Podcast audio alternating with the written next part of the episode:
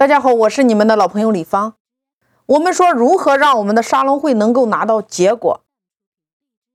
我们回到我们前面讲的叫做结果性思维。你要的结果是什么？谁可以帮我？我做什么他愿意帮我？那我们再来看你的沙龙会，你要的结果是什么？你是收人还是收心还是收钱？你到底是要收人、收钱、收心这三种结果，需要回看你的企业当下处于什么样的阶段？你是初创企业，还是发展阶段，还是成熟阶段？它结果是不一样的。所以说，认真的来思考一下，本次你的沙龙会，你想要什么样的结果？首先，第一个，把你的结果写下来，根据你的结果来预定你的客户群体，你到底要什么样的年龄段，什么样的人群？你写下来。你的结果和人群定下来之后，你的沙龙会就应该有一个主题，你的主题就出来了。你比如说亲子育儿类的、女性魅力课堂、红酒品鉴会、分享会、插花会等等等等都可以。你的主题你要确定。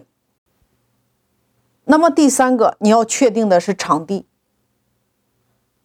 场地是根据你的人数，你可以在你的店内，你也可以在你们的。酒店里边都可以，你根据你的人数来设定你的场地。那么第四步叫做邀约步骤，也就是这场会议你要多少人，谁负责邀约的，邀约的进程。我们前面有讲过，邀约的步骤你要写下来。那么第五个板块，你的效果案例，也就是如果你分享的是沙龙会，那你要分享你自己真实的案例。那紧接着谁给你配合呢？身边有谁来负责上台分享和你配合的？你在讲你自己的故事，最好有准备好图片、视频、音乐、音箱等等等等都需要有。那第六个目标。也就是说，你这次你是成交多少钱，还是收人，还是收心？你需要提前预定。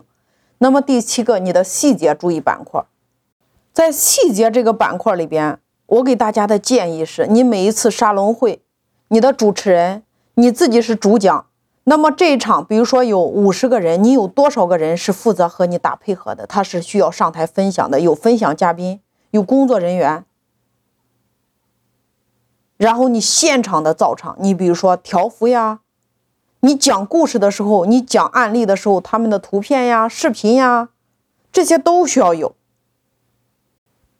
所以结果性思维，我们回看我们的沙龙会和招商会，你想要拿到结果，你首先要倒推，你要什么结果，谁可以配合你，他们都能做哪一块儿，具体到每一个板块，然后有一个时间进度表。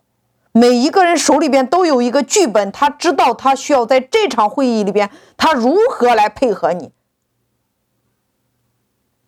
所以一定要做到，你有结果，你才会真的能拿到那个结果。